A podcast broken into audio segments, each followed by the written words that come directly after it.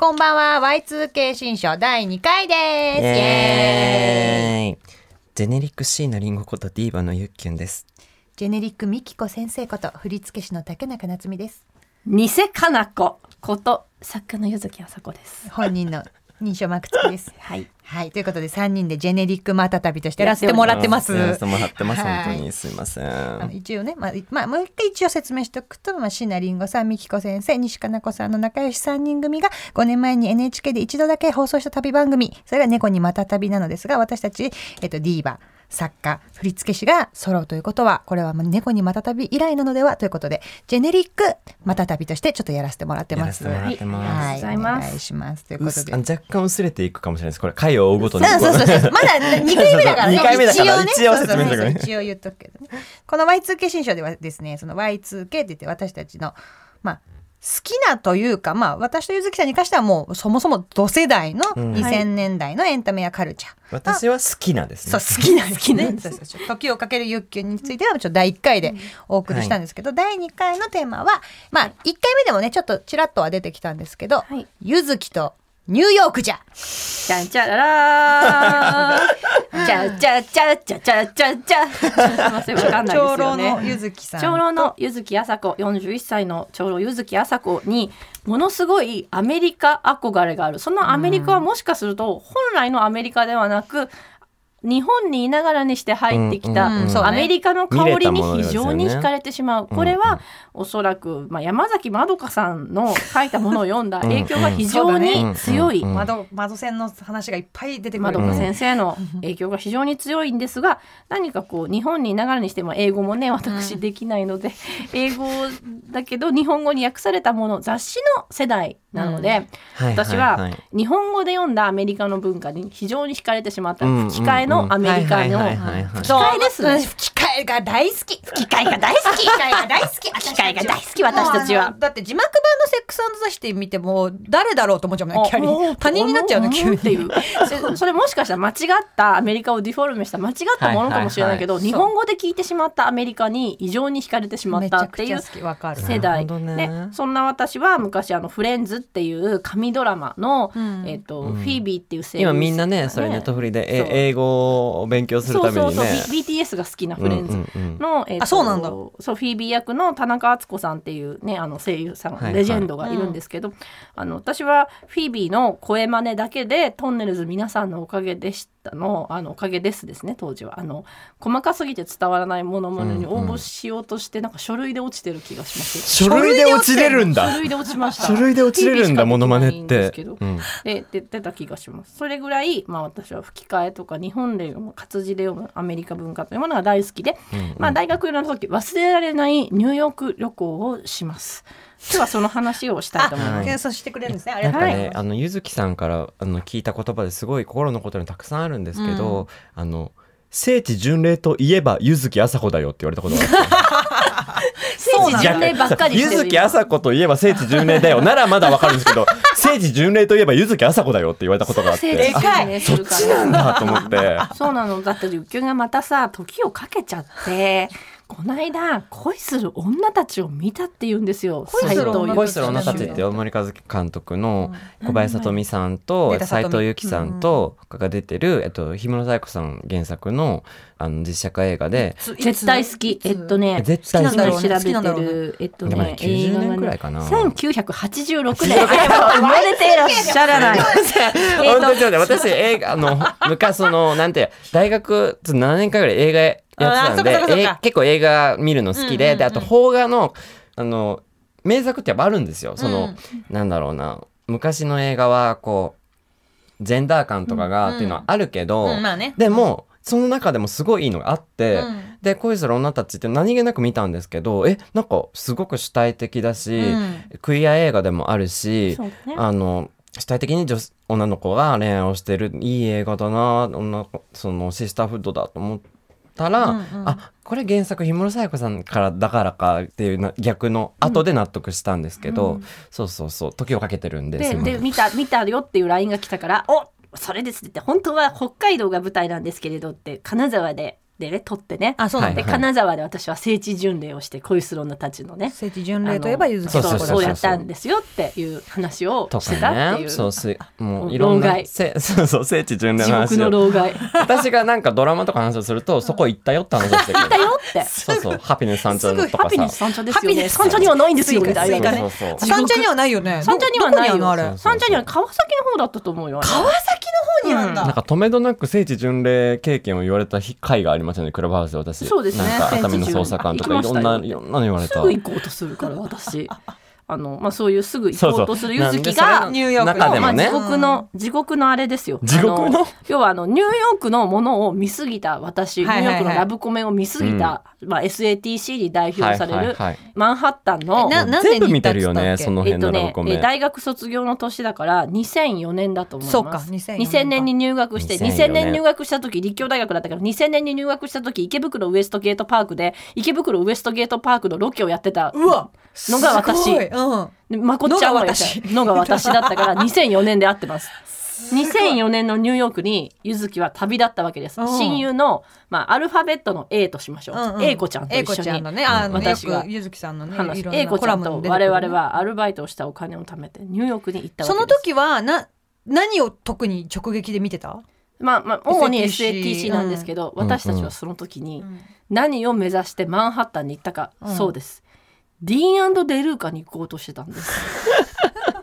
あえニュニューヨークに行かないとなかったってことですよね。そういうことです。なかったか我々はディーンデルーカでいろんなアメリカのラブコメ大体こうカートをしながらもう、昨日のか言ったり、どういうことみたいな最悪とかね。もうそうそうそうカタカナ最悪。カタカナでね。そうね。まあ SATC のシャーロットさんがよく行く、あのあの高級スーパー、うん。ディーンデルーカに行って私たちは角砂糖を買って角砂糖をセントラルパークで空に透かして眺めながら綺麗な角砂糖なんておさお花が乗ってるって言ってすごいってマンハッタンは角砂糖まで違うって言って大騒ぎをして、うん。その後どこに行ったかというと今度はクリスピークリームドーナツに行ってうわそうまあないもうねいろんなラブコメとか日本になかったんでですね。ヒロインが傷ついた時に食べてるドーナツミランダがうん。ダイエットできない理で由だったきなくてね。ドーナツ、ドーナツをまた食べだっててクリスピーあクリスピークリームドーナツだけの回があるもんね。そうそうクリスピへー。ーもう実質クリスピードーナツがクリスピークリームドーナツ会がある。へー。そうグレーズそうそうちょっとここでは言えないああなたのグレーズがあってそういう下品なゆきの知らなくて。下品なネタをもう信じられない下ネタがんうん2000年代初期のラブコメで描かれてそれを笑うのが粋だった時期が。最低。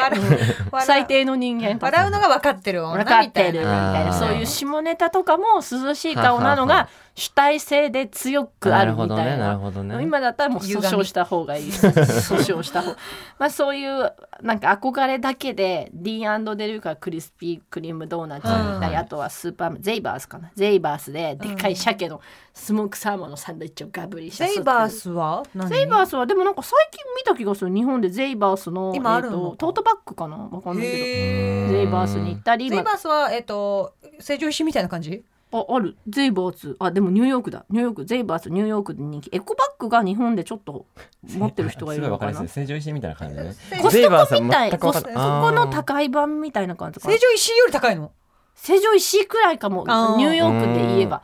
でその私はニューヨークに行っていろんなラブコメの聖地にいろいろ行った時に、はいはい。あの向こうで英子ちゃんの、えー、とお友達のお母様のお友達のお嬢さんかな？向こうでずっと生きてる、あの生活してる女の子。えっ、と日本語もちょっとわかる女の子だったと思う、うん。と一緒に、えー遊ぶんですけど、うん。あのその子も A ちゃんか。A ちゃんと遊ぶ時に、私たちが好きなラブコメが「もう恋人たちの予感」っていう、うん。メグライアンの出た金字塔があるんですけど、あの、うん。恋人たちの予感が好きでみたいなで、ラブコメが好きでって言うんだけどすごい A ちゃん笑ったの、うん。すごい古い映画だって何それって。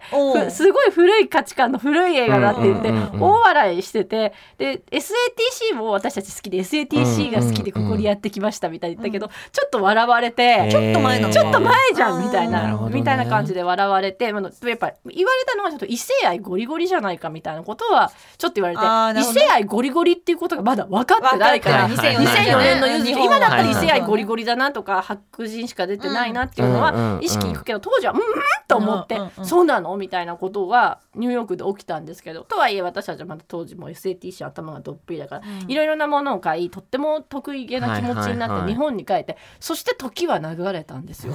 そしてああうん。そうできない。マグノリアベーカリーにも行ったんです。マグノリアベーカリー。わマグノリアベーカリー何何何何？甘くてでっかいカップケーキだよ。へー。あの赤ん坊の頭ぐらいある。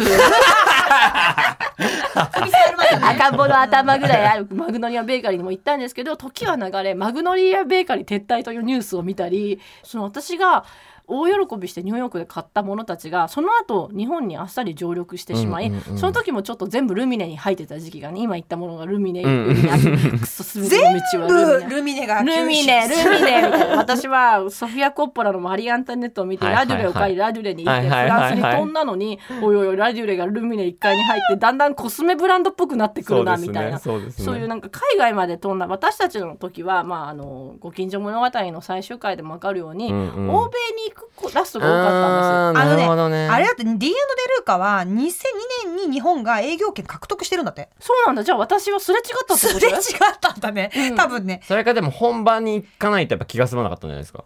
でもその時は D&D ルが日本にあるってで知らなかった。丸の内だから多分学生はそんなに知らなかったんじゃない？チロッとちっちゃいお店はあったかも。海外初進出だったんだってそあの見たことがあるあれに行かなきゃいけなかった。ですよねそうなんだ、多分ねそうそう、う。ん。私知らなかった、その情報、それ多分ネットで時代だったらすぐに分かったけど。う。ん。丸の内でオープンだから多分どっちかっていうともうちょっと上の層というか OL さんとかを知かった、私は狙ってたのかも日本にないと思ってた、うん。それも間違ってた。いやだしに日本のに行っても聖地巡礼にはならない。ならそうか、まあ、確かにとにかく外国に行ってなんかその私はすごい角砂糖に感動して帰ってきたのに結局日本にすぐ入っちゃってそれでルミネどんどんどんに入っちゃって。どんルミネに入ってきてでそのために若者に老害なんで私はもう老害なんですよ。その 私はね。そういう言い方もやめた方がいいですよ。そうそういう言い方もやめた方がいいんだ、分かった。そういう言い方もやめます、うん。まあなんか中老じゃ害にならない方法も研究しはってたんでしょ？中老じゃって言って。老害ノート中っていうのがあるんですよ、老害ノートなんです。人はなぜ老害になるのかっていう、うん。老害になりたくななさすぎて結論だけけ教えてそれ。えっとね35歳が分岐点。それ結論なの？35歳が分岐点、うん。まあそれはあのあとまあだから夏美さんはなんでかちょっと振付師だよね、うん。振付やってるよね、政府でうん。小説家よ小説書いてるよね政府って、うん。ディーバだよね歌歌ってるよね政府です、あの本業から退き始めて、うん。ご意見だけ言うようになった35歳ぐらいあのあ人がなるほどね。高確率で老害になっていく気をつけよう。あそっか全然大丈夫。そっか。うん、だからそういうことですよ。まあまあいいや。その老害ノートもつけ始めてたのは、うん。まあ、2010年ぐらいから書き始めたのかな、まあ、自分もそうならないようにでも私はそう昔話をするのが若者に好きで、うん。うん。みんなにもなんかあので老害なんて言わなくくていいですよ。その話面白いからっていうことです長老じゃって、はい。D&D ルーカーの角砂糖会でニューヨークに行ったんじゃって言うと、みんなが「あはははは」みたいに笑うからって「お前たちはクリサザンテレスのクリスピークリームドーナツのあの手すりあそこに人がいっぱい並んでた時を知らんじゃろ」みたいなして「あはははは」みたいな。ちなみに私その手すりの向こう側で働いてたんだけどね。えマジで？え私買ってたかも。じゃあえそうだよ。どういうこと？ご本人登場ご本人登場1号店サザンテラス店であのギリギリ大学生だったんだけどあとまあ大学卒業してからもそのいきなり振付師にはなれないか。ら、まあ、ダンスの先生はやってた、ダンスの先生と動物の森をずっとやってたんだけど、うん。あそうそう。卒業。卒業してから。の2000だから7年3月卒業なんだけど大学。その1年間ぐらいはあのサザンテラス店で。私だってえ全然それってでも行列ができてた頃めちゃくちゃできてたできてた。ブランチで見てました岡山県で。た 私は行列に並んでた。3人が分割画面でラブコメによくある3人それぞれのそうそうそう前そうどうぞって言って岡山県にはないから。そっかそうだよね。テレビ見てるゆっきゅんと並んでるあの私ランプついてる時はあったかいやつを1個試食で丸々1個配ってた、へー。そしてあのしかも作る方だったからレジとかじゃなくて。そうなんだ、はいはいチョコ漬けキッチンで。そうそうそうチョコ漬けじゃあっていうの。夏美はグレーズをつけてたわけね。つけてあグレーゾは機械がつけるんだけどあその上とがついてるドーナツにチョコレートとかスプリンクルとかカラーの。え楽しい仕事じゃない？めちゃくちゃ楽しかったよ。え楽しすぎいいねその仕事。それでこうなんか12個トレイ1つに対して12個で1セットなんだけど、はいはいはい。その中で一番綺麗にチョコついたやつをセンターって呼んで。綺麗だもんねそうクリスピーセンター。アイドル アイドル視してたそのドーナツを。そうそうそうそうそうなのよ。そういったそのアメリカの憧れが、うん。多分あのアメリカのドクリスピーも美味しかったけど日本ってすごい綺麗にやるじゃん、そうね。なんかすっごい綺麗にやるじゃん。そうね。確かになん基準厳しかった日本のものチョコ漬けの。も綺麗で、あとリアンドデルカも本当だとすっごいもう棚が高すぎて取れん取れんみたいな感じ、うんあとそう取れん取れんからラブコメが始まるんで。すけど、日本だとそうだ。全部低く取ってくれるのね。作ってくれるじゃん。ね。そうそう。で本当にニューヨーク旅行とか楽しかったけどやっぱり私この日本にいながらにして海外を手頃なわしにも手の届くサイズでうん楽しめるということが、まあ、よくないのかもしれないですけど非常に好きでコストコも好きですし、でもまあコストコとかはあのこう頑張るぞと思っていかないといけないんですけど当時はですね、ソニープラザというものがあったんですよ。そうだね。ね。ね。今はプラザ。プラザだね。そう今プラザ。今ってかもう結構 ソニープラザだったことぐらいはなんか記憶にあります。あでもそうソニプラはうんギリギリギリ、うん。そうそう。それか大人がまだソニプラって呼んでたからかもしれない。そうそソニープラジャーみたい？なもうプラザなのにソニプラって呼んでる人いたからうんって思って覚えてるのかソもしれないです。ニープラジャーソニープラジャーって。ソニープラザだったんじゃ。って羽のついたペンとかを買ってたんじゃ。羽のついたペン。でキューティーブロンドで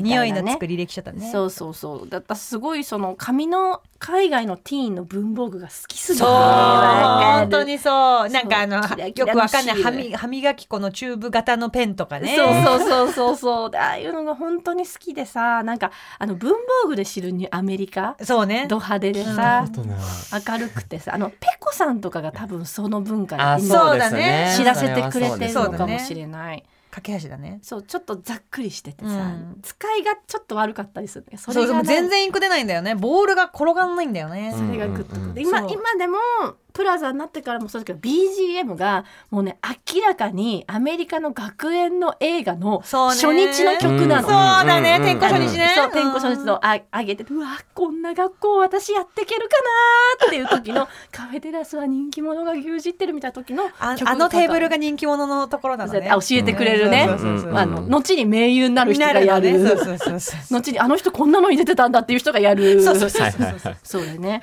そうそうそういうのがギュッて詰まってたの。はい。確かにね文房具という手の届く、例えばあのアメリカ映画が詰まってる日本のものだとコストコでフライデーズというああ夏美好きそう。大好き。大好きでしょ？だからあのフライデーズとかも私フライデーズ大好きでよく行くけどあそこやっぱお酒飲まなきゃいけないじゃないですか。まあそうか。ラザは、あとほらあの赤坂にあったなんだっけあのほら私 T シャツ着てた。女の子たちが踊ってくれるところあフーターズ？あった。でちょっと飲み屋街にあったよね。大体全部行ったフーターズ。全部行ったんだ 私は渋谷しか行ってないけどフーターズ。全部行くっていうのがあるんだ。そうあのフーターズの 同じ店に通うとかじゃなくて。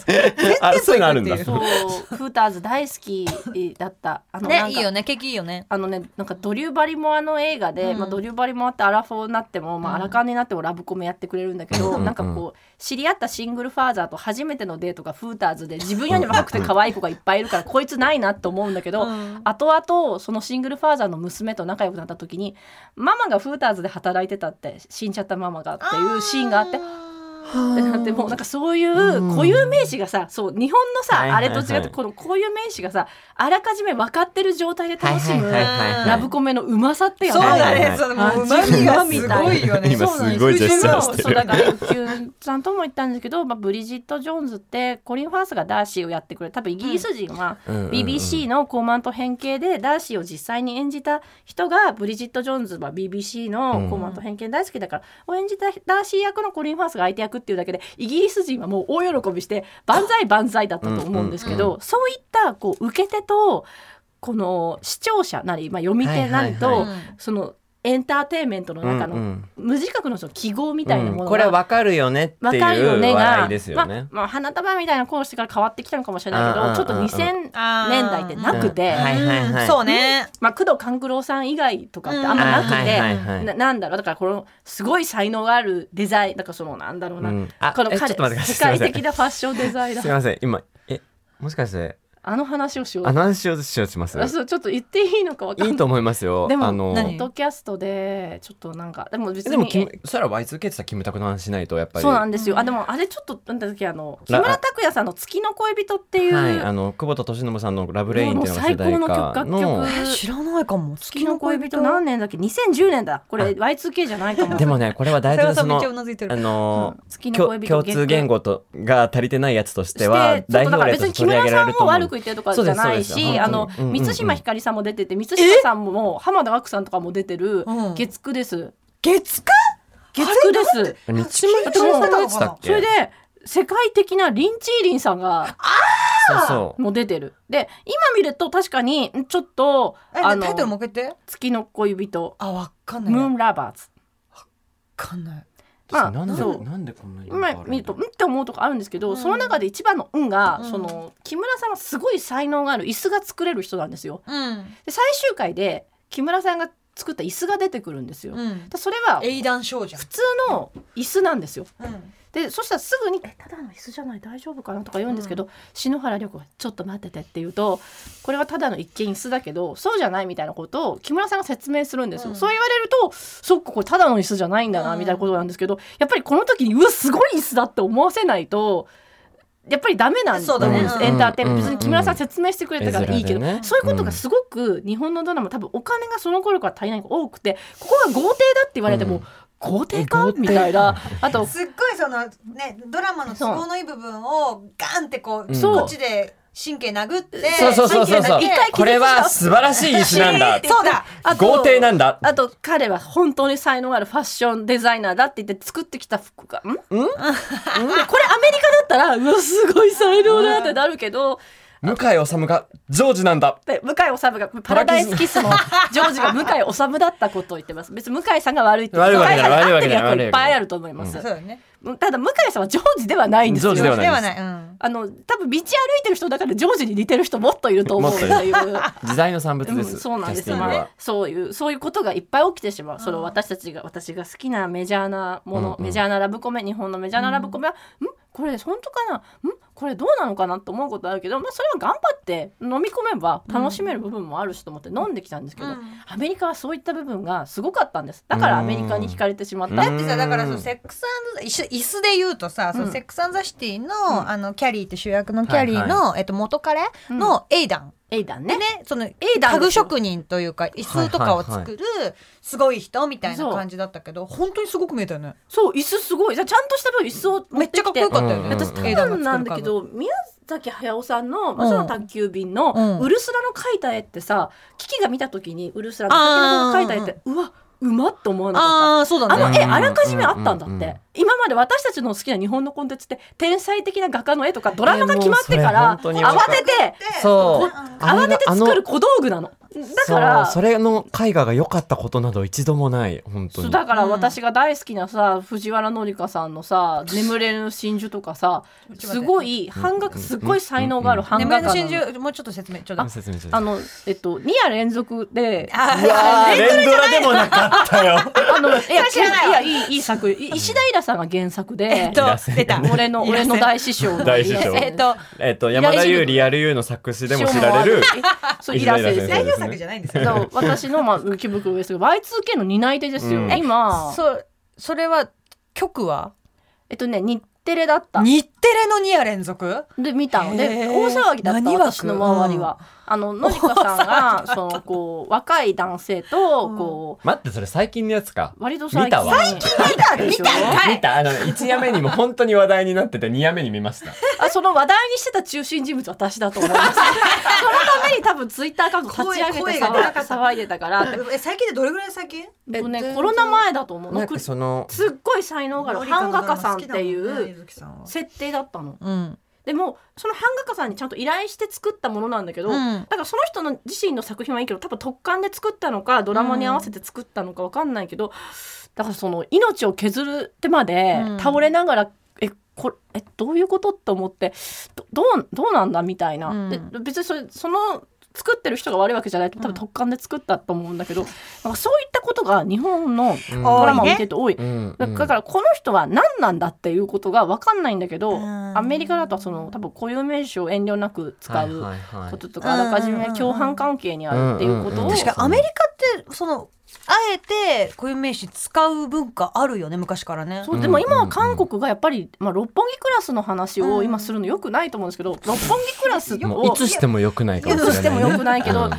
あ、でもね平手ちゃんとか非常に良かったので、はい。うんうん。あのリテウォンクラスさんはさってさ見てるんだよね。見てるのリテウォンクラスと六本木クラスの最大の違いってリテウォンってこの主人公の人がね、うん。こう歩いてるとリテウォンに何で来たかが分かるの。そのリテウォンは夢が叶う街だとリテウォンのこの活気にあふれた街並みが映ってて、うん。主人公がこううんってうなずいてるとあそうなんだ。彼夢つかみに来たんだなと思って、うん六本木で歩いてうんって言っててもなんだ？みたいな。なんだよね。そうまばらなのまず人が。イテウォンは日本にとってのどこなのかっていうのは答え出てないよねそうだねだから今不景気だからリテウォンはやらない方がいいいいてイイテウォンイテウォンイテウォうんンイテウォンですね、うん。イテウォンクラスです、うんイテウォンクラスがあのは多分日本で今やるやるべき時代では多分時代じゃいないということ。のからないのか。ないんだと思う。でもその韓国のドラマを見てるとそれこう愛の不時着でヒロインが作ってるブランドがうん。本当に欲しい感じのブランドだったりとか、うんそういったこと今韓国が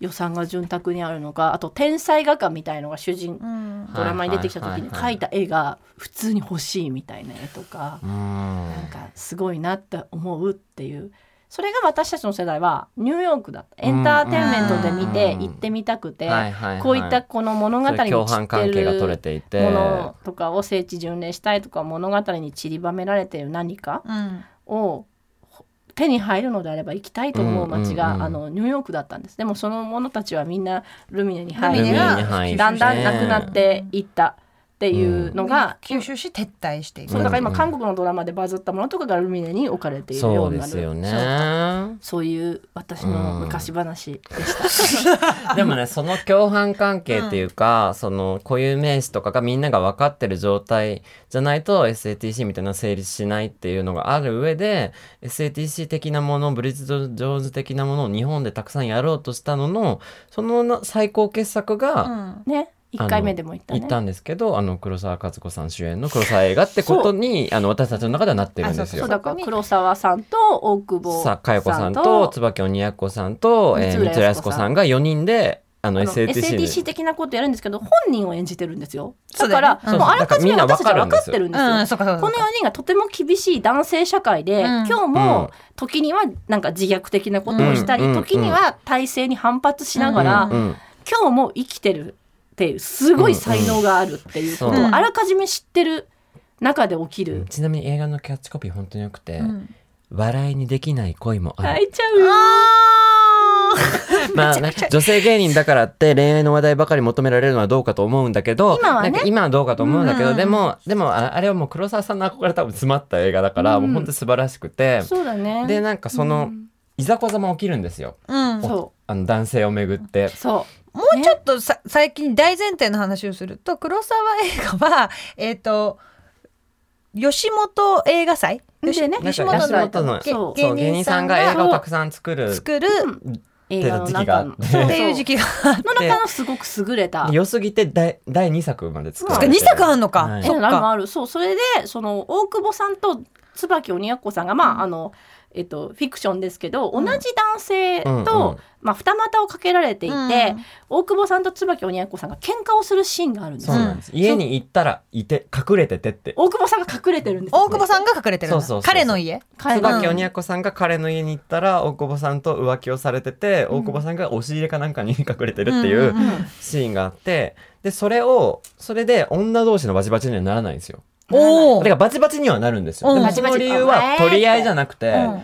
どっちがさんま御殿で話すかっていう最高じゃない？こ最高じゃへえれもう最高だよね。最高だね。爆裂に早いと思ううん。えにそれがそれがね黒沢映画は。Y2K じゃなかった。ごめん。2010 2010年2010年。なんかだからまあだから2010年の0年代のまとめですよ。確かに。0年代の 総決算。すごいすごい。総決算ですね。そうそう日本総が日本のえ日本のそのフィクションでやりたかったことの総決算。うん。を黒沢映画でやってくれた。やってくれたんですよ。た。本当に素晴らしいしあとその中で歌う歌があの黒沢さんが作ったあそうです。えっ歌ってといいのかな？はい、いい。女には運があるっていう歌で、あと大島みゆきさんが、あの歌ってるんですけど、私の恋愛スキルをとうに超えた恋だった。めちゃくちゃいいフレーズねとうに超えた恋だったって始まる歌で。それが流れるんですけど、うん。いい歌じゃないですか、うん。でこれが大事なの。あいい歌だなと、うんうんうんでそれで2ではこの歌をみんなで合唱するシーンがなんですあるよ。がそのなんかすごく嬉しい。SATC の2で、うん。あのみんなであの歌うシーンあるね。歌うシーンあるじゃないですか、うんうんあの時もうわライザ・ミネリーが歌った時に、ライザ・ミネリーもあるしその後、えっとアブダビのそうだね。方に旅行に行った時にカラオケでなんかそういう。歌ったりもカラオケシーン大好き。カラオケシーンが好きなのでもそのカラオケで歌う歌が聞いたこともない歌だったりえこの人たちこの歌歌わなくないみたいだとうーんってなるけど、うんうんうんこのバチッと音楽がハマった瞬間、乗れるんだねこっちがね、うんうん。本当に嬉しいじゃないですか。それがになってんの。1で作られたこの曲があの黒沢さんうんとう。ん。光浦さんと大久保さんとあの鬼奴さんが4人でカラオケで歌うっていうシーンが非常にいい、その世界にも実在する曲なんだっていう。そう。そうそうそれに実在しちなみに実た写版キューティーハニーもね、あね。のカラオケシーンはあります。カラオケ夢かと思ったっていうね。ね本当に。すごい。市川美香子さんと佐藤恵理子さんと,、はい。とえっと村上今純松井村淳が村三淳が人歌う。であのカラオケするっていうシーンがあって。実写版キューティーハニーの話はもう毎回します、はい毎回出ますこれは。毎回カラオケをする、津軽海峡冬景色だとか歌ったかな？うんだよね。なんだなんだったんだろう、うん。あれは、うん。本当に。なんかすごい夢みたいな景だ色から今聞いてて思ったけどその今日、なんかみんなが分かってる前提で、うん。あの笑いとして出すとか分かるっていうのを出すっていうのって、それって結構コントうんの中ではできてたことなのかもしれないですね。お笑いの方がそうそう。もしかした笑いの方がやっぱら胸に刺さったかも。速度も速いし、うん出せる速度も、そうそうそうだったのかもって今思いました。パロディコントとかね。そうそう。それが映画としてこう作品として出てくれるとこうやって話しやすいけど、うんうんうんこのコントがっていうのコントって残ってちゃんと残ってないから確かにうんアーカイブとしてはなかなかね。言えなかったりするけど。うんだから本当工藤官九郎さん一人勝ちの時代だったはいはい。そうだね。工藤館一人勝ちか。そうか。そうそう。うん。そうだね。こういう名詞で出していいんだ井川遥みたいな。井川遥意外と井川意外と井川です。うん確かに。お前のロックピーチーズ食べただろって安倍貞夫が。すいません。僕の魔法使いをリアルタイで見てました。僕魔法。ねね僕の魔法使いでさベッキーがさ、うん。篠原涼子の歌をカラオケで歌うシーンなかった？え？覚えてない。愛しさととかみたいに歌う。の、へー。ベッキーがみんなでカラオケに行くシーンがある、これもカラオケシーン。ベッキーが女優やってる作品はゆずきさん全部見てます。ね全部大病院選挙まで見てるからね。あ大病院選挙出てるんだ。ベッキーはね黒鬼なんですよ。あそう。黒鬼でそう。ジエンタっていう。そう。アンナさんのお豆どころじゃないから。そう。アンナさんの豆も見てますし全部見てます。ベッキーのベッキーと俳優としてのベッキーを私はずっと推してる。じゃあ俳優としてのベッキーかはまた別で。松で。ちゃんとやろう俳優としてのベッキーを。特集やろうそうですね、うん。すごい才能が。そういう意味であのベッキーさんをずっと推してるんですけどベッキーさんもその僕の魔法使いの中で、うん。篠原涼子の歌を篠原涼子の前で歌うっていう場面がある時に篠原涼子がこうやって肩をすくめるっていうこういうことって多分工藤官九郎さんにはできなかった。えあったかもね。あったあった。みんなでカラオケ行くの。みんなでカラオケ行く。でも私そのカラオケシーンとかも本当に共犯関係がないと成立しない、いやそのだって物語世界の中でどうそれを歌うことがどういう意味を持つかみたいなね。そう。私それで言うとあのまだ許してないことが許してないカラオケシーンがあって。あで許してないカラオケシーン来たよ。待って浮かんでるかもしれないけどどうぞ。あでも全全然最近めちゃくちゃ最近だよ。私まあそもそもこのドラマ自体どうなのっていうことをいろいろ言いたいんだけどああのネットフリのオリジナルの「ファーストラブ。ファーストラブって、うん。まあ賛否両論とはいえ3が全然多いのかそうだなね。なんかやっぱ良質なイメージ、うん。8291ぐらいで見れてないん3ですが見れてない多いのいやもう見てほしいんだけどもまあめちゃくちゃその回やりましょう。その回やりましょう、わみんなでファーストそうだね。みんな。見た方がいい。みんなで見る回あってもいいかもね。改作だよ本当に。改作？あ改作ってあのあのか怪しい。怪しいやつ。怪しいそれはい。あ改作全部好きだかいやらねそうだね。あででも多分改作として見てない。みんなは名作だと結構ちゃんと思ってる人うん。ピュアな人たちは思ってるんだけどとはいえファーストラブはすっごい突っ込みどころがめちゃくちゃまあ私は見る限りはすごく多いんだけどまあ全部突っ込めすぎて愛しくなってくるみたいな感じなんだけどうんうんうん。うん。唯一本当に悪趣味だなと思って結構許してないのが、そのファーストラブの後半の方に、えー、とカラオケのシーンが出てきて、はいはい。満島ひかりさんとあと満島ひかりさんの、えっと息子中学生の息子がすごい恋焦がれる、えっとダンサーの女の子で青山田ちゃんが、えっとダンサー役で出ているんだけどその2人がなんかちょっと女2人盛り上がってカラオケに行くっていうシーンがあって。あらいいじゃない。そうそこはいいんだ。女二人盛り上がってカカララオケに行く。くはすごくいいいんだけどその選曲がまああのファーストラブってそもそもまあ宇多田ヒカルの子はねファファーストラブから来てるんだけど宇多田ヒカルと、えっと、藤圭子さん。藤圭子さんの曲を続けて歌うっていうどういう神経でこの選曲したのかなと思ってそこに関しては私結構本当に怒ってだから謎うん。謎。えまあまあ物語をし流れ知らないからあれだけどあ謎ですね。唐突かな割と。それはちょっと良くないね。そう、ん。だからすごい途中まではさその女同士が盛り上がって宇多田ヒカルの何を歌うんですか？宇多田の何歌ったっけな、なんかその、まあ、ファーストラブ以外うん。の何かを歌うんだけど、うんそうそうを続けて歌っててでまあまあ親子ではないけどもまあなんて言うんだろう。その息子とちょっといい感じになったりとかする相手の女の子だからちょっとまあ義理の親子まではいかないけどもみたいなの二人がこう行く選曲としてそれを謎だな。うんそう。そうね。ちょっと見てから考えたいですね。そうな何が一番正解だったのかを考えたいですあそうだね。何が正そう解だった？そうそうだね。選曲を、うん。そこに関してはまあそうね、なんかその脚本家の素養みたいのがカラオケって全部出ない？あカラオケはでも全部そうなのかも。その人があまあカラどのようのそうね。カラオケって自分が行く時でもそうかもし素れないですね。養出るじゃんその人の。うん。私あのえっと、最高の離婚で小野真知子さんと牧陽子さんという、はいはい。まあはっきり言って恋のライバルと言ってもいい2人はい。が初めてカラオケに行く時にシャボン玉をそうだねあれ最高じゃない？最高。あれそれでも掴まれた人多いよね、あうん。このドラマ信用していいって、信用していい、そうだよね。俺たちはこの人を、うん。結構序盤じゃない？あのカラオケのシーンって。そうだよね、し完璧じゃない、うん。そうあれは完璧だった。あこれ俺ら側中の人俺ら側の人だっていう。あうんそう。うん。感じでうん思う、うん。うんもう何でもいいぞそうそうみたいな、そう思ったよね。そこって一番なんか大事な気がする、ねそれに関してさモテ期の話出すのやめとこうか。やめた方がちょっとただモテキはさカプえなんだっけモチーノさん。モテキカプチーノさんがお世話になってさんの音楽を使って。そうだねそうだった。ん。ですよいろんなあとは音楽ね。あぞこみこさんがビーズ歌ってたのかな？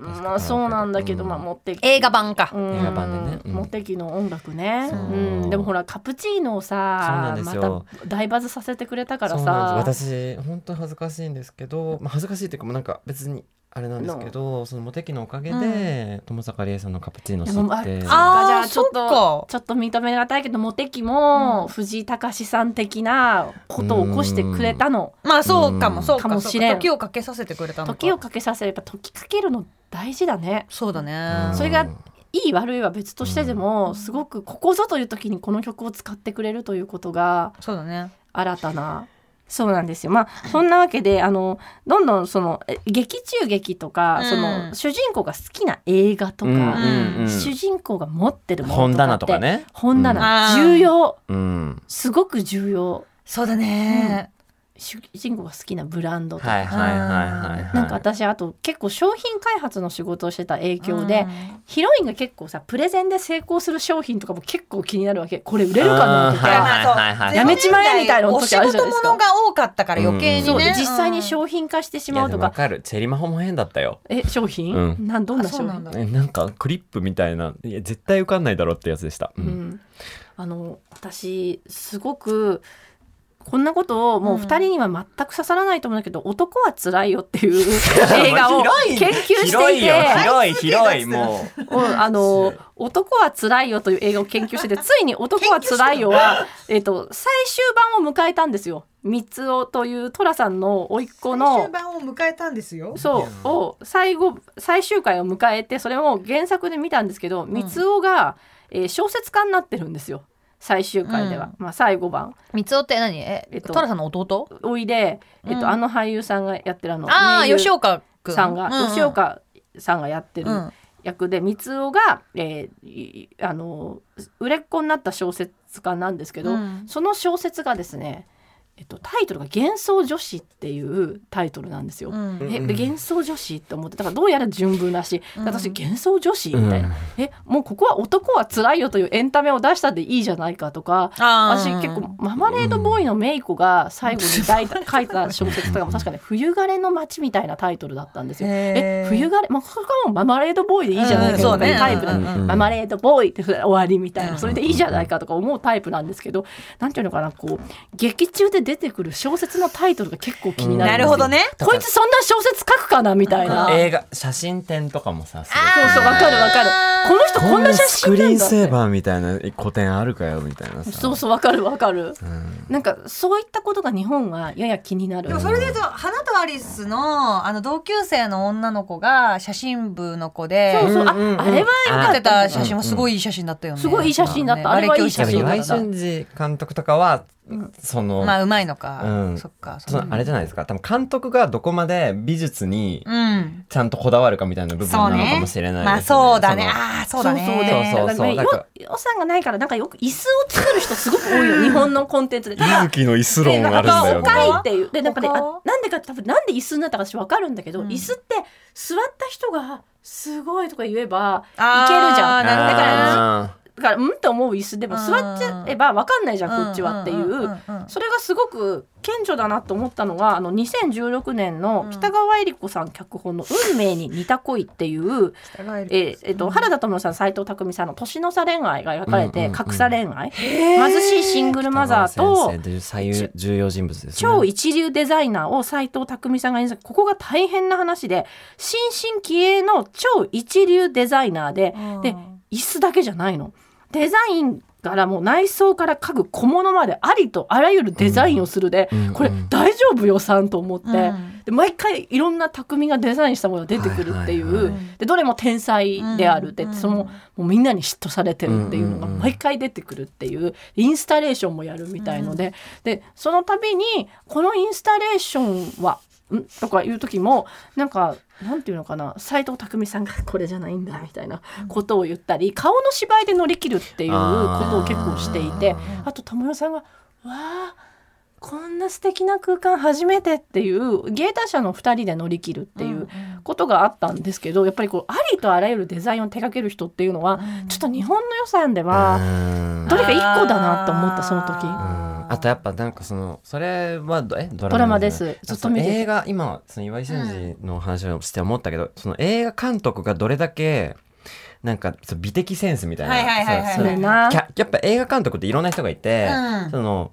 脚本の人もいれば、うん。その演技の人、うん。画角の人とか、いろいろいるけどそこでその美術監督としてのはいはいはい。ものが高いかどうかっていうのってすごい影響するって当たり前だけど、そうだね。うん、それそねそこどこに金使うかっていうのも決めるわけじゃないミューですか。ジックビデオとかもさ予算あんまないうんから出やすいよ。どこに予算を割くかっていうのって結構出やすいどこど。こになどこにするのだだからがいいんだろうスタイリングのところまで監督がこだわるかこだわらないかって結構その人の考え方に出る。なんかまああの演者さんが持ってるやつでいいあのいいですかみたいな今回ちょっと予算ないんで私服でみたいな感じで結構簡単になること多いんだけど。そここそでもこだわんないとダメじゃないっていう時もあるからそれって本当に監督さんの考え方によるかも。ソフィア・コッポラとかは、うん。なかなか日本にはね。そうね。そうあの大学4年のニューヨーク旅行に話を戻すどとうそれで、あのーメトロポリタン美術館で私と英子ちゃんうはん2人で大喜びしながら歩いてて、うんここが恋人たちの予感の聖地だって言って2人でわーいと映画の真似とか2人でしてたら、はいはいはなんかこうシニアぐらいのアメリカ人の女性たちに喋りかけられて、うん。その時に「あなたたちはロスト・イン・トランスレーションの国の人か」って言ってまだはい。封切られてなかったから「うん。はいそれ何ですか?」って私たちは。頭マシューのマシューが出てくるねすごい2人は「ロスト・イン・トランスレーション」って映画を見たばっかりなんだけど、うんうん。あなたたちは日本で住んでるのかって言われたから「うんうん。そうですそうです」とか言った時にすごいみんながなんか日本の話をすごくいっぱいしてたことがでそれから「ロスト・イン・トランスレーション」見た時にあこれあの人たちが言ってた映画だって分かったんだけど、それにねマッシューがね出てるんだよね。ね。日本の TV ショーのね代表としてね。ね。出てるよね、うん。でもさちょっと「ロスト・イン・トランスレーション」のあの時すごい画期的な作品だったけど、今見るとさちょっとさなんか日本が若干ちょっとこう,、うんうんうん。変な国みたいな感じあそうだよ。だってなんか結構その、うんう。んなんなんでキャストもなんかその、まあ、マシューが出てるのは最高だけど、それ以外のそういうなんかちょっとしたエキストラで出てくる人とかもさ、うん。ちょっと悪意のある、うん。ちょっと悪意じゃん。人選といでもうかさ。悪意も分かって藤井隆さんあ藤井隆さんごめんなさい。マシューさんさその悪意も分かった上で振り切ったじゃん、う。ん。そうマッシュすごいよね。マッシュはそれすらもこう包み込む。すごかったねね。っていう思い。それは大学4年の時です。そっかその時期なんだね。ロストイントランス。そうそう。うんでロスト・イン・トランスレーションでなんかい多分ソフィア・コッポラの登場によって、うん。その固有名詞と要は映画の劇中で持ってる人たちに近づくことがより可能になってきたののがあの辺かなって思ってうんて手に入る味で食べれば味わえるみたいなことが近づいてきたのかなって思った。なんかさあのちょっと話は変わるんだけど、うん。そのだからこちら側がいろいろそのドラマとか映画のそのちょっと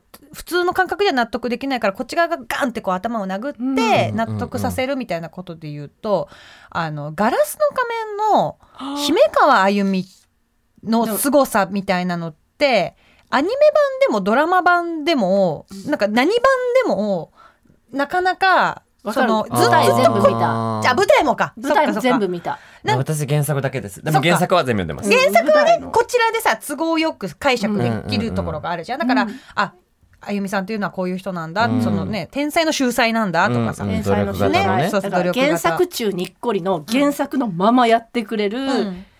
もう原作がめちゃめちゃ好きアカデミックな人だよね。うん。そう。マヤはストリートな人だよね。そうそうそうそうそうそう、でマヤはささすがにさその天才もうめちゃくちゃ天才演技の天才として書かれてるからそのまあドラマにするにあたっても、うん。アニメ化するにあたっても、うちょっとこう力を入れるというかさすがに説得力のある人がやんないとって言って、ね。まあ足立由美さんが当時ね、やった。ね。新人とかが出るやつですよね。そうそうそうそうそうそう。でそのアニメ版もすごく上手な声優さんがやられてるけど、うんやっぱあゆみさんを再現するのって結構難しいなって思ってた難しいの誰がやってきたんですか？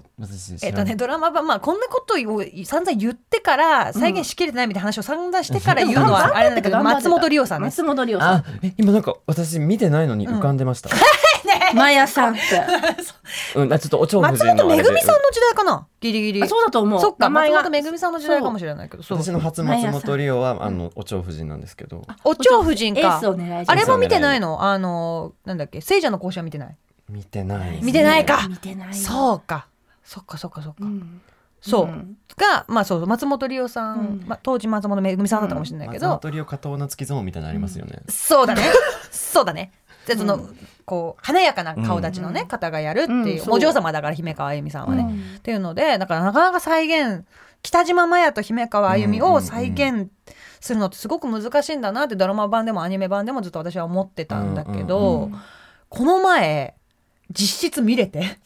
実質見れた。実質見れたのが、あの私この前と東京03さんがあの大倉さん、作家の大倉さんが、えっと構成だったりとかあのはいはいはい。作って、武道館でクリーピーナッツさんとはいはい東京03さん、友達が言ってた。そう、それの、えっと、ステージ後やらせてもらったの。うん、でその時に、えっと、2日間武道館でやったんだけど、うん。えっと、女性のキャストが吉住さんうんと、はいはい。あと,、えっとアイドルのその概念のアイドルみたいな感じでラブちゃんっていう役だったりとかで出てくうる女性キャストを1日目が声優のさくらあやねさん。で、えー、と2日目が桃色クローバーのかなこちゃん。桃田かなこちゃんがうんやるっっていうのでうんやってたんだけどその2人が完全に北島麻也と姫川あゆみであー偶然できちゃった。そうすごかったの。だからそれがその私はずっと稽古の時にかなこちゃんのバージョンで見てて。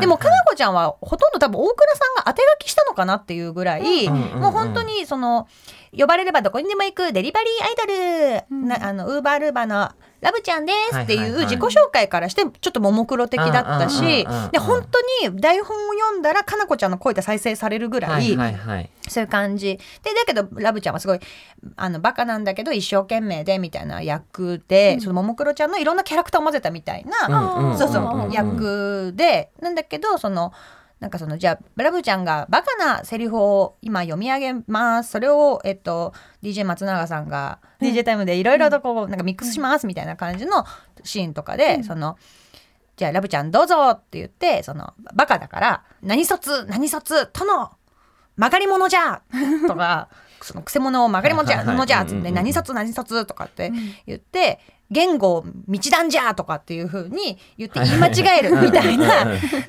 セリフをかなこちゃんのトーンで稽古でも聞いててあすごいかなこちゃんやっぱまんまその台本でこういう風にかなこちゃんが言うだろうなっていうまんまで再生されるすげえなみたいな感じで思っててでその私はたまたまその別の仕事もあったからさくらさんの稽古を見れていなくてであの当日1日目はさくらさんの回で、うんうんえっと、本番前に通し稽古をやったんだけど、うん。もうね全然違ったの。同じセリフなのに。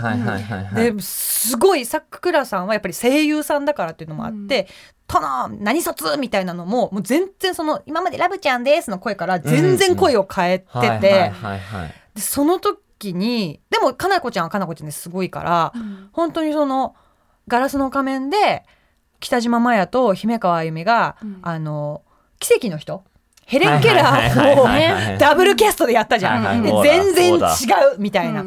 のをやった時のあれをアニメでもドラマ版でも私はこうなんかこうずっとどこか麻痺させてうんわかるわかる見てたけどその本当の虎と竜みたいな感じで。うんうん同じ対対決ではないんだけど。そうそうそう。同じパワー感だけど全然戦い方が違うみたいなうん2人っていうのをこの前初めて見れた。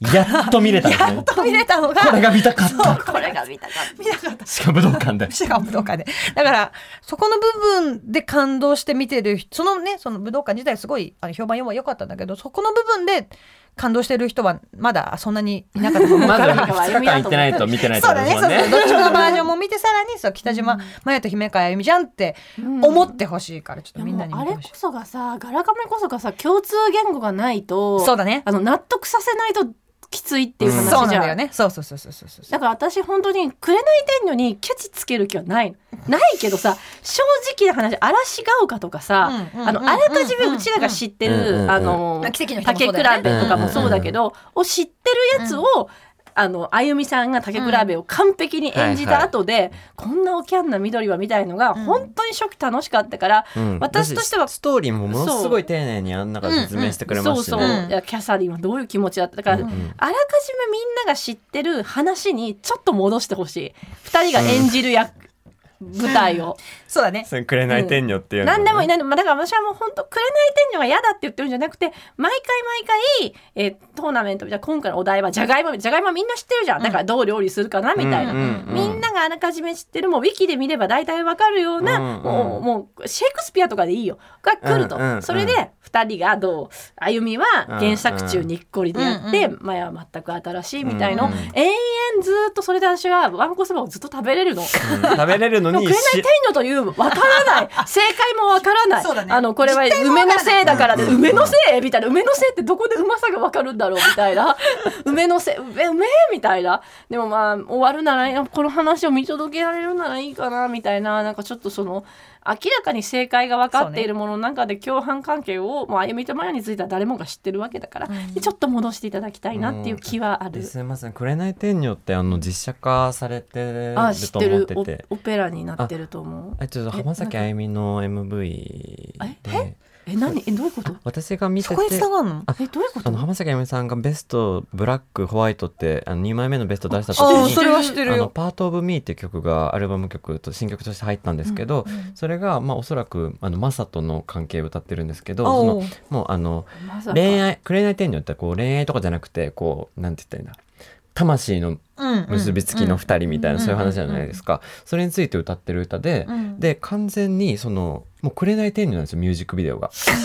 梅の精霊なの？梅の精霊だしあゆが？で監督あの下子って呼ばれる下村和樹さんなんですけど、うん。ちょっとね2人後で見てほしいんですけど、うん。私はあれは紅天女の実写化。あゆが紅天女あなんじゃないかなって思っあゆがてます。紅天女いや全然私えそれはさゆっきゅんだけが気づいてる？ゆっきゅんだけが言ってます。ああそうなんだね。はい。えお気をつけください。えすいません。そうかじゃあ私え紅天女あゆがやってるよって言っちゃダメだね。えじゃあ浜崎あゆみ紅天女じゃ出てこない。出てこないでパパートオブミーミですね。でもこれは紅天女ってことじゃないの？歌も含めてって思ってます。あ紅天女だ。でしょ？これ紅天女じゃん。あ紅天女じゃん。本当だ。紅天女だった。もうサムネイルで確信したでしょ？そうだね。で、これですね。歌詞も検索してみてください。え紅天女なんです。えっ、と「わらわを目を覚ましたのは誰だ」みたいなことを言ってるのかな？ほら紅天女でしょ？本当だ紅パ天女だ歌詞すごいね。あゆ早いななんでも。あゆみさんだしね。そうだね。ああゆみさんだ。あゆみ。さんだしでもマヤとあゆみさんを搭載してるとしたら？したら？したらあゆの中に二人があ本当だ。そうなんです。多分これがあの紅天女の本当に僕が消えるその日まで君にたくさんあ本当だこれ。そうなんですよ。紅天女じゃん。ちょっと桜味もあるね。ね。あ、そうかも。そうだね。その後なんで。パートオブミーはいつの歌だ？2007年ですかね。2007年そうか Y2K だ。そうですね。ね。あの一番有名なベストがあるじゃないですか、うん。涙を拭いてる、うん。あのジャケットの、うん。あれとはまた別で、ベストブラック、うん。ホワイトの時の新曲でで私はその時は「ガラスの仮面」読んでなかったんだけど2年前くらいに「ガラスの仮面」読んで、1年前に。うん。まあ、どんなタイミングっていう どんなタイミングってあるんですけど なんではい。一昨年それで待ってよ、まあ、この「紅天女」ってなんかちょっと見覚えあるなと思って「うん。紅天女」ってこれ、手繰り寄せたんだ。うん、元ネタパートオブミーじゃない逆なんですけど。私知ってるよこの話。パートオブミーのやつでしょって。うんうんうん。っていうのだけ、あの誰も言ってないと思うんですけど、ちすごい。ょっとねリスナーとの共犯でうん。していただけたらなと思ってます。あすごい。これ全部後で音出して全部見る。えもうそそんなわけでですねあのちょっと私のニューヨーク旅行から話が始まったんですけれど、うん。そのやっぱり私がニューヨークに惹かれた理由、そして今みんな韓国を目指してる理由、韓国はまあ、うん。エンタメが好きな人が、ね。そのそう目やっぱりドラマとか PV に出てきたものを実際に手に入れて触れてみたい、うん。うんその場所に行ってみたいっていう気持ちってずっと普遍だと思うんですよ。アニメとか好きな人もそうかもしれないしね。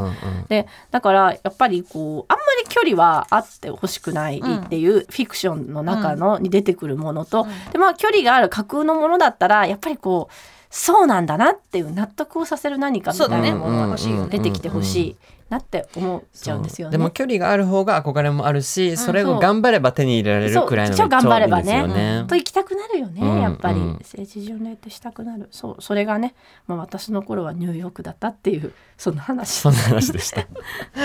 え、なんか番組っぽかった？あ番組っぽかったね、ちなみに浜崎あゆみスペース紅天女であのツイッターで調べたら誰か言ってるかなと思ったら最初にゆっきゅんのツイートが出てきた。そういうこと。ある夏美がこんなこと言ってると思って調べたら 夏美だけ出てくるみたいなねあるんだよね。恥ずかしい。今他の人いたのかと思って期待しちゃっうん。た。いやゆっきゅん。が出てきた雪が出てきた。そういうのありちゃんと本当に2年前だった。